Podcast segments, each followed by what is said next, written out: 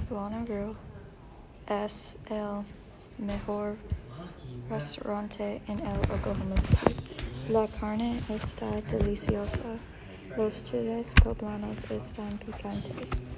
Las quesadillas están frescas. Los refrescos están fríos. Las tortillas de harina están calientes.